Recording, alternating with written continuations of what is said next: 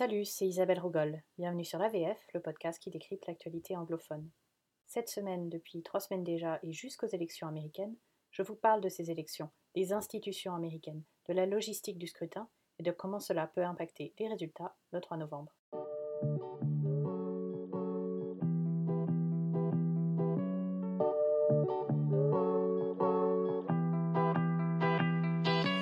La semaine passée, je vous ai expliqué pourquoi la politique américaine ne ressemble plus à son opinion publique, comment les institutions se sont peu à peu éloignées des électeurs. Et je vous ai montré que certains électeurs avaient beaucoup plus de poids étant donné l'organisation du scrutin. Et donc cette semaine, je vais tenter de vous expliquer qui sont ces électeurs qui ont le plus de poids, ceux que chaque campagne tente de séduire, ou en tout cas d'éviter d'écœurer, et parfois même d'empêcher. Ces électeurs se situent dans une poignée d'États, ceux qu'on appelle les swing states ou les battleground states. Alors c'est les swing, c'est la balançoire, ce sont les États qui peuvent passer d'un côté ou de l'autre suivant les élections. Battleground, c'est littéralement là où se joue la bataille. Il n'y a donc réellement qu'une poignée d'États, et en fait même qu'une poignée d'électeurs dans chacun de ces États, qui décident réellement de qui sera à la Maison Blanche et donc de la direction de la politique américaine. D'ailleurs, commençons par là. On va, parler beaucoup de, de communautés. On va diviser l'électorat en groupes démographiques. D'abord parce que c'est vrai que les États-Unis sont plus communautaristes, que ces divisions ont une réalité sur le terrain. Mais ensuite, c'est aussi parce que c'est cette grille de lecture qu'utilisent les analystes politiques américains. C'est comme ça que l'on comprend l'électorat, et donc c'est comme ça que l'on bâtit les programmes et les stratégies de campagne. Alors il y a peut-être un petit côté prophétie autoréalisatrice. Mais toujours est-il que, c'est réellement ainsi que l'on comprend la politique américaine.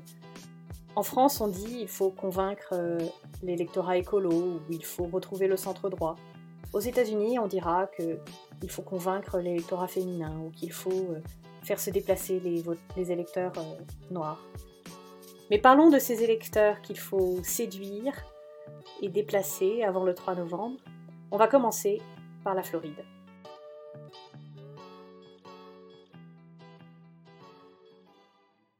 La Floride, c'est sans doute le plus iconique de tous ces swing states. C'est celui qui se décide toujours sur un fil et qui souvent fait pencher la balance d'un côté ou, de l'autre pour un candidat. C'est d'autant plus iconique cette année que c'est la maison de Trump, c'est là qu'il vote par sa resort de Mar-a-Lago où, il séjourne beaucoup.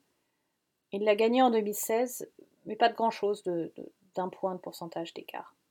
La Floride se décide toujours sur un fil. Souvenez-vous de l'an 2000 de Gore contre Bush, cette élection très contestée qui avait fait l'objet d'un recomptage, on n'avait pas connu le résultat final avant des semaines. Souvenez-vous-en, parce que ça risque d'être le cas aussi cette année. Et finalement, George W. Bush est parti à la Maison Blanche sur un écart de 537 voix en Floride. 537 voix. Sur 6 millions d'électeurs en Floride et euh, plus de 150 millions aux États-Unis. La Floride et ses 29 grands électeurs au collège électoral, c'est un État où il y a beaucoup de retraités. Donc euh, le vote des seniors compte. On va euh, prendre sa retraite en Floride comme euh, nous on va à Nice ou au Portugal. Les seniors, comme partout, sont généralement plus conservateurs. Mais cette année, ils ont beaucoup souffert du Covid. Et il sera intéressant de voir s'ils tiennent rigueur à Donald Trump de sa gestion plutôt chaotique de la crise. La Floride, c'est aussi un État avec une forte population latino, plus jeune, a priori plus démocrate, quoique, on en reparlera tout à l'heure. Mais en Floride, j'ai d'abord envie de vous parler du vote afro-américain, à cause d'un référendum qui est passé en Floride euh, récemment. Le vote noir américain est assez largement acquis à Biden et aux démocrates les républicains ont assez peu de chances de convaincre les Noirs américains. D'abord parce qu'historiquement, c'est un vote qui est plutôt démocrate, depuis en tout cas euh, la période des droits civiques dans les années 60, euh, parce que le Parti démocrate est plus en pointe sur les questions de justice raciale notamment. Cette année plus encore, avec les manifestations qu'on a connues après la mort de George Floyd et d'autres innombrables, le Parti républicain est vraiment parti sur une rhétorique de la loi et de l'ordre, pas beaucoup d'empathie pour les manifestants et pour les récriminations de la communauté noire américaine. Donc là-dessus, je ne pense pas que Trump gagnera beaucoup d'électeurs. Et d'ailleurs, sur le vote noir américain, depuis presque toujours, la question ne se porte pas tant sur quel parti arrivera à les convaincre, mais sur le taux de participation. Puisque les républicains savent qu'ils ne convaincront jamais l'électorat afro-américain en grand nombre, ils ont tout intérêt à ce que ceux-ci ne se présentent pas dans les bureaux de vote. Pas d'amalgame ici, mais un constat. Il y a des profondes disparités raciales dans le système judiciaire et carcéral américain. On a six fois plus de chances d'être en prison quand on est noir, et encore ça c'est un écart qui est très réduit par rapport à ce que c'était il y a 10 ou 20 ans. Or, un passé criminel vous disqualifie souvent de voter aux États-Unis. En 2016, il y avait 6 millions de personnes disqualifiées en 2016 par leur passé judiciaire. Alors d'abord, on ne vote pas dans les prisons, dans la plupart des cas, mais en plus, euh, même quand on a purgé sa peine et qu'on en est sorti, si on a par le passé été reconnu coupable d'un crime, pendant longtemps, on avait, tout simplement plus le droit de vote à vie. Vous avez des personnes qui euh, ont 50 ans, qui ont été en prison pour une poignée d'années pour une erreur de jeunesse euh, il y a plus de 30 ans et qui n'ont jamais voté. Alors en 2018, il y a un référendum qui a renversé cette règle en Floride et qui a redonné le droit de vote à plus d'un million de personnes. Je vous rappelle, c'était 537 voix d'écart pour l'élection de George Bush. Donald Trump, euh, c'était quelques milliers, mais enfin c'est toujours une poignée. Donc un million de personnes qui retrouvent le droit de vote en Floride, ça a un impact énorme. Surtout quand on sait que ces personnes vont être euh, plus fréquemment noires américaines, plus fréquemment électeurs démocrates. Il y a eu des référendums similaires en Iowa, en Kentucky et en Virginie, ce qui fait qu'aujourd'hui il n'y a plus un seul euh, État américain où l'on interdit aux anciens criminels de voter de manière systématique. Mais, et là c'est un parfait exemple de ce que je vous expliquais la semaine dernière, c'est-à-dire que la population américaine, l'opinion publique est allée dans un certain sens par ce référendum, mais les institutions ont fait blocage. En l'occurrence, l'Assemblée législative de Floride, qui est contrôlée par les républicains, a voté une loi exigeant le paiement de toute amende, restitution et frais de justice avant de pouvoir retrouver le droit de vote. Et là où ça se corse, c'est qu'il n'existe aucune, base de données centrale permettant de savoir si on doit encore réparation, amende ou frais de justice à l'État. Or, si quelqu'un se présente, s'inscrit sur les listes électorales, se présente pour aller voter et vote en toute bonne foi, et découvre plus tard que finalement il devait encore de l'argent lié à son passé criminel, il peut être poursuivi pour fraude et renvoyé en prison. Il faut donc avoir un sacré sens civique pour prendre ce risque. On estime qu'il existe plus de 700 000 personnes qui, par cette loi, seront toujours exclus du vote en Floride, sans compter tous ceux qui, tout simplement, ne voudront pas prendre le risque, même s'ils avaient le droit de vote. Sachant que ce sont déjà des personnes éloignées des isoloirs depuis très longtemps et qu'il y a déjà un énorme travail à faire pour qu'elles sachent qu'elles aient le droit de voter, pour que ça les intéresse et pour qu'elles se présentent euh, au bureau de vote. Donc voilà un exemple parfait de la suppression du vote, et notamment du vote afro-américain, qui peut changer complètement un équilibre électoral. Donc la participation euh, de cet électorat noir est, très très importante dans, euh, dans une poignée d'États. C'est aussi le cas, par exemple, en Géorgie, ou si on remonte un petit peu plus euh, au nord, juste au, nord de la Floride. La Géorgie, aussi un État qui pourrait balancer cette année, et là, ça serait un coup de tonnerre, parce que la Géorgie, c'est un État qui traditionnellement vote franchement à droite. C'est un État du Sud, avec une histoire euh, ségrégationniste, mais c'est aussi un État où un tiers de la population est afro-américaine. C'est l'État où se situe Atlanta. Atlanta, euh, c'est euh, le siège de Coca-Cola, le siège de CNN, c'est une grande, grande ville. Et c'est aussi un peu la mecque de la classe moyenne et de la classe supérieure afro-américaine, des diplômés d'université, des professionnels, qui viennent s'y installer pour des raisons économiques, mais aussi pour des raisons sociales, pour vivre quelque part où ils ne se sentent pas en minorité et où il y a une, grosse classe moyenne et classe supérieure euh, afro-américaine. Et en Géorgie, la question de la suppression du vote noir, elle est très forte. Alors il y a deux techniques pour euh, réduire la participation des électeurs afro-américains. D'abord, c'est de les rayer des listes électorales. Il y a eu euh, des grandes purges dans ces dernières décennies. Par exemple, si vous n'avez pas voté aux deux dernières élections, vous êtes rayé de manière systématique et vous vous en rendez compte que quand vous vous présentez au bureau de vote. Et puis, suppression d'un certain nombre de bureaux de vote. Alors les démocrates diront que c'est comme par hasard dans les zones urbaines euh, qui ont plutôt tendance à voter pour eux, avec 10% de bureaux de vote en moins et des longues, longues files d'attente. On a vu au mois de juin où il y avait des élections primaires en Géorgie, euh, des personnes attendre des heures et des heures sous le soleil pour pouvoir aller voter. En 2018, pour l'élection du gouverneur de la Géorgie, le gouverneur en place a été réélu, républicain, mais il a été réélu avec 55 000 voix seulement, alors qu'il avait supprimé un demi-million de personnes des listes électorales. Donc les démocrates enragent, ils estiment qu'ils auraient dû avoir le poste de gouverneur de Géorgie. La candidate, c'était Stacey Abrams, une femme noire, étoile montante chez les démocrates. Et donc il sera très intéressant de voir les résultats sur cette élection présidentielle en Géorgie. Donc Floride et Géorgie, deux exemples de l'importance de la participation des électeurs afro-américains et de la manière dont ce vote est découragé, notamment par un parti républicain qui euh, ne pense pas pouvoir convaincre ses électeurs.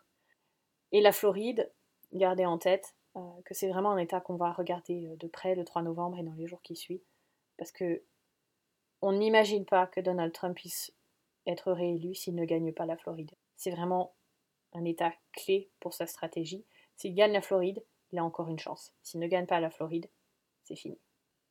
Partons un peu plus à l'ouest vers un autre État qui sera peut-être essentiel cette année, le Texas. Le Texas et ses 38 grands électeurs au collège électoral, c'est le deuxième plus grand après la Californie et comme je vous le disais la semaine dernière, il en aura sans doute bientôt plus parce qu'il y a une forte croissance de la population au Texas. Et c'est cette croissance de la population qui change tout. Ça fait des années que les démocrates attendent que le Texas passe à gauche, passe en bleu sur la carte.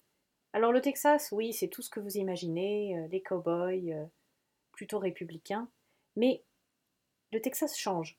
Le Texas a une population qui a donc euh, beaucoup cru, et notamment une population jeune et une population latino qui pourrait faire pencher la balance du côté des démocrates.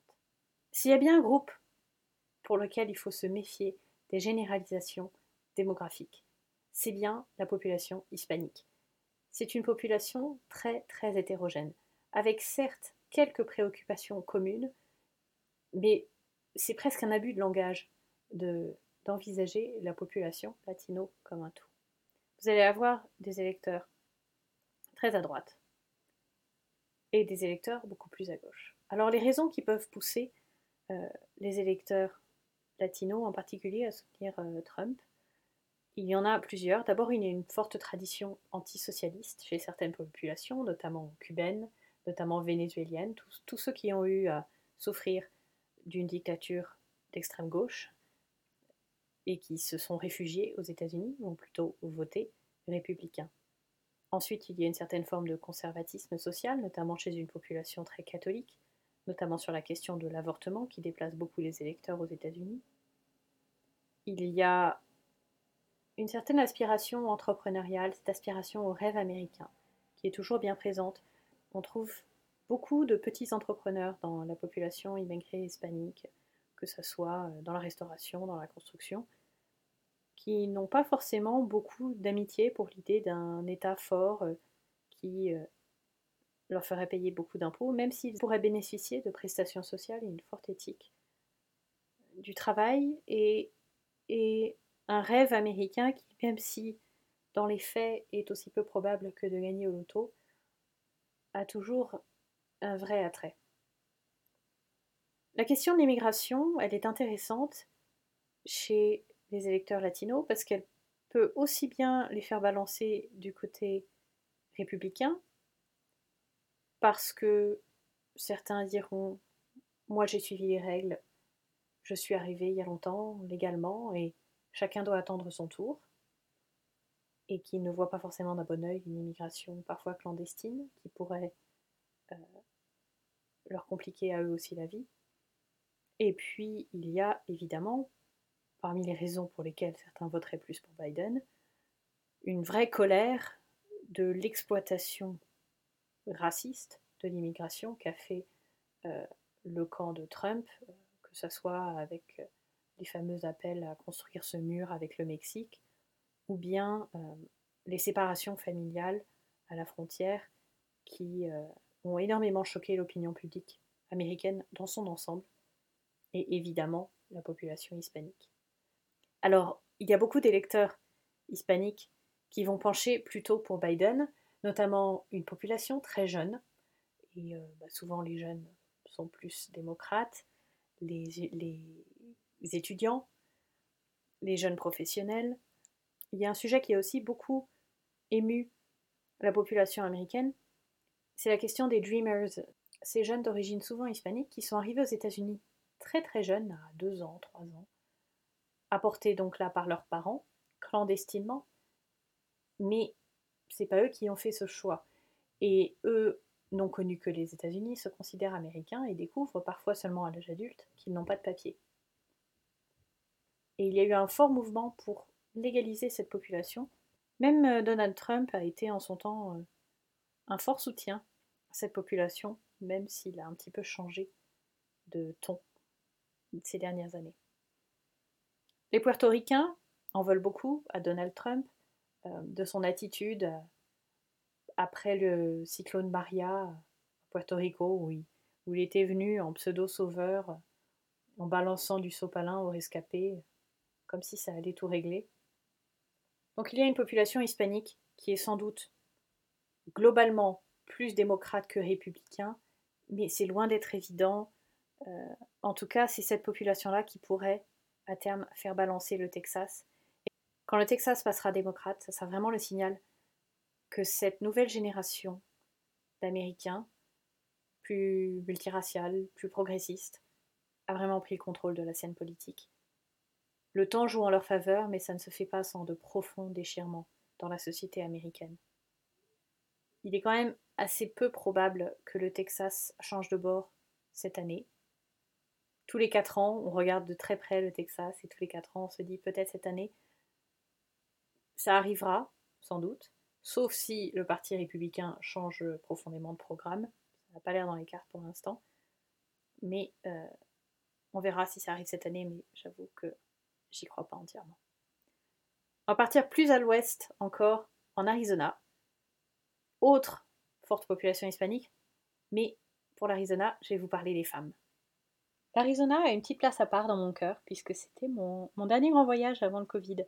En janvier, j'ai eu l'occasion de découvrir cet État que je connaissais peu, en faisant un road trip euh, du sud de la frontière mexicaine jusqu'au nord, jusqu'en Utah en fait, euh, et la, Monument Valley. C'est l'Amérique comme on la rêve, euh, avec ses, grands déserts, ses routes qui n'en finissent plus, 8 heures euh, en ligne droite, ces, grandes roches rouges, ces cactus, la forêt pétrifiée qui est un truc euh, dingue, on se croirait sur la Lune.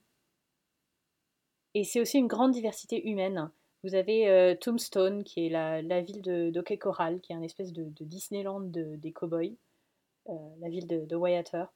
Et puis des villes comme Bisbee ou Sedona, qui sont des, des repères de hippies qui sont venus s'installer euh, au chaud dans le désert, avec une, scène artistique et culturelle très intéressante.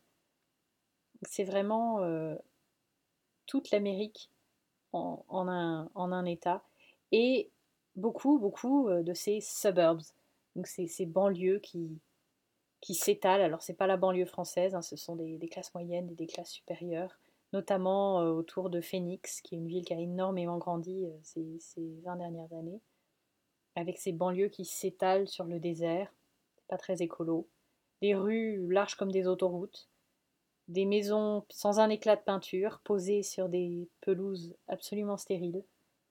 J'avoue que moi ça m'a pas du tout fait envie, j'ai traversé ça en me disant que c'était la mort de l'imagination de, vivre dans ce genre de lieu.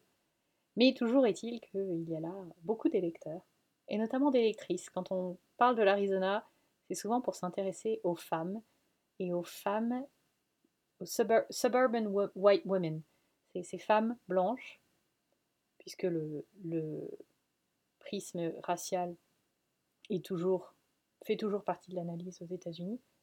Donc ces femmes blanches, mères de famille généralement, plutôt éduquées, plutôt euh, classe moyenne ou classe supérieure, qui euh, ont voté majoritairement pour Trump en 2016.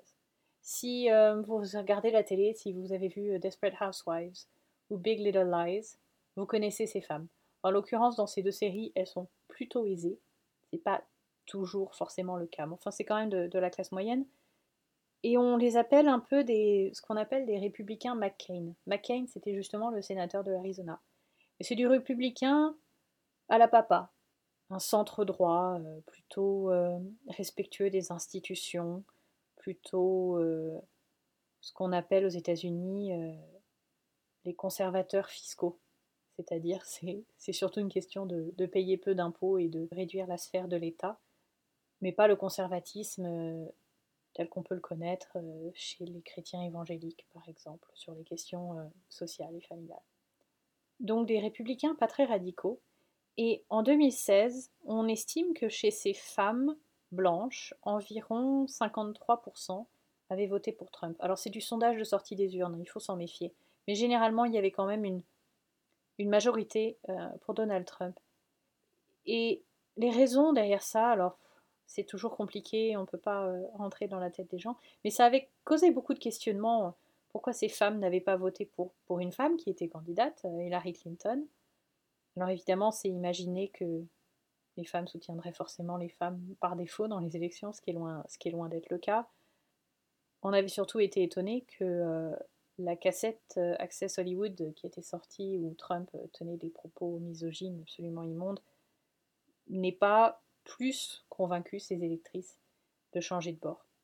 Il y avait peut-être une certaine misogynie intégrée, on va dire, qui existe aussi chez les femmes, qui a fait beaucoup de tort à Hillary Clinton, à qui on ne faisait pas confiance sans pouvoir exactement dire pourquoi. Elizabeth Warren, la sénatrice démocrate, a eu une une réplique fabuleuse à ce sujet. Elle dit Vous savez, la misogynie en politique, si vous vous en plaignez, ça vous fera du tort. Encore une incompétente qui se trouve des excuses. Et si vous dites que ce n'est pas un facteur, toutes les électrices vont se retourner en disant Mais vit sur quelle planète celle-là? Enfin, toujours est-il que ces femmes ont voté majoritairement pour Trump. Et aujourd'hui, on voit dans les sondages, alors à nouveau je me méfie des sondages, mais on voit quand même un retournement euh, ce sont des électrices que Trump doit garder s'il espère gagner. Mais elles ont été assez choquées par, par ce mandat de Trump, souvent, euh, sur un certain nombre de sujets. D'abord, bon, un discours misogyne, un discours qui jouait sur les divisions, qui n'est pas passé chez des personnes plutôt modérées.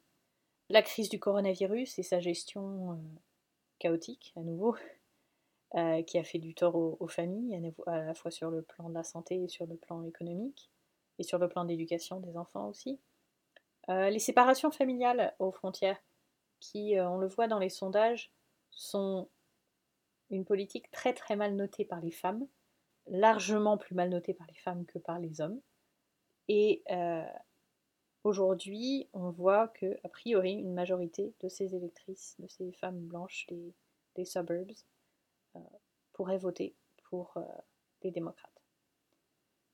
Un élément néanmoins qui pourrait conserver ces électrices du côté des républicains, euh, c'est la question des, manifestations pour la justice raciale aux États-Unis, et généralement toute une politique d'une partie de la gauche américaine qui pourrait être considérée comme trop radicale. Un candidat comme Bernie Sanders n'aurait jamais convaincu ses électrices. Avec Biden qui est quand même un centriste, c'est tout de suite plus facile. Alors si on regarde à la suite Floride, Texas, Arizona, même la Géorgie, on constate que ces États du Sud pourraient basculer du camp des républicains au camp démocrate. C'est ce qu'on appelle la Sun Belt, donc la ceinture du soleil. Et un facteur important de l'élection de 2016, c'est que ce mouvement de la Sun Belt vers les démocrates n'est pas allé aussi vite que le mouvement inverse de la Rust Belt vers les républicains. Alors allons voir cette Rust Belt, la ceinture de la rouille en bon français. Ce sont donc ces zones industrielles sinistrées du nord des États-Unis qui sont passées dans le camp républicain en 2016. Alors il s'agit grosso modo de la Pennsylvanie, de l'Ohio, du Wisconsin, ces trois États sont passés des démocrates aux républicains en 2016. Et quand on dit que ce sont eux qui ont élu Donald Trump, c'est vrai et c'est faux. À cause du jeu du collège électoral que je vous ai détaillé la semaine dernière, Donald Trump a gagné la Maison-Blanche grâce à ces trois États. C'est vrai. Et grâce à 77 000 électeurs combinés sur ces trois États, donc trois fois rien. Là où, euh, comme on le sait, Hillary Clinton a gagné le vote, populaire par, euh, par 3 millions. Donc en fait, ce sont certes ces États qui ont fait pencher la balance du côté de Donald Trump, et en particulier une certaine classe d'électeurs dans ces États dont on va parler, mais il a fallu beaucoup plus que ces 77 000 personnes pour élire Donald Trump, évidemment. Euh, et le poids, par exemple, du, vote féminin, dont, je vous parlais à l'instant, est sans doute mathématiquement plus grand que le poids de, ces électeurs euh, dans la Rust Belt.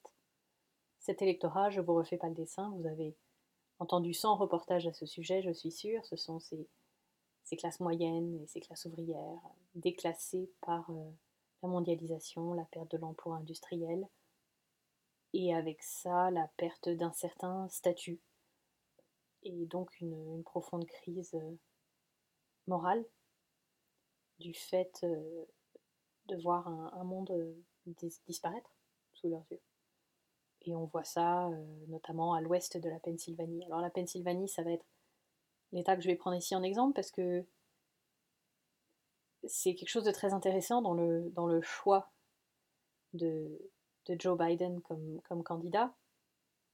Joe Biden, il vient de cette Pennsylvanie, il vient de Scranton. Il est plutôt col bleu, et donc il sait parler à ces gens.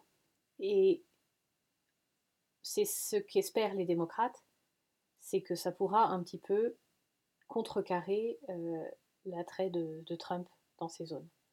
Et on voit que euh, les sondages montrent que la Pennsylvanie pourrait repencher les démocrates. Si les démocrates ont la Pennsylvanie, euh, c'est fini pour Donald Trump. Je crois que si vraiment il fallait en choisir juste deux, c'est la Floride et la Pennsylvanie comme État qu'on va vraiment euh, regarder de, très près. La question sera, est-ce que cet électorat reste avec Trump? Est-ce que cela suffit?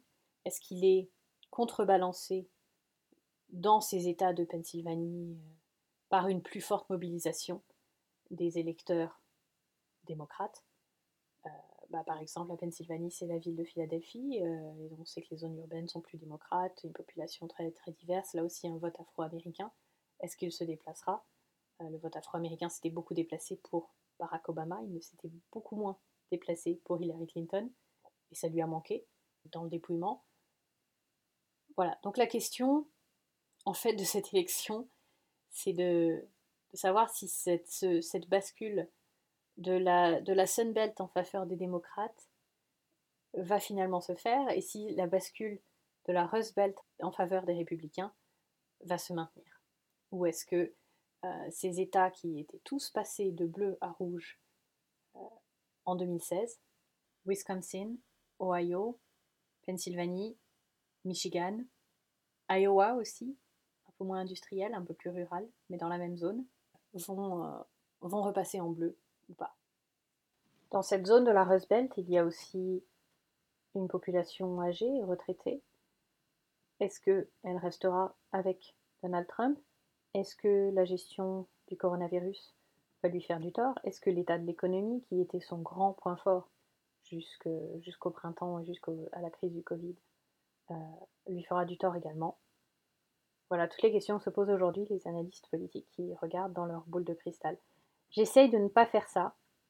J'espère vous avoir un peu éclairé sur euh, les dynamiques en cours euh, dans la politique américaine aujourd'hui. Alors évidemment, des électeurs, il y en a, y en a plein d'autres.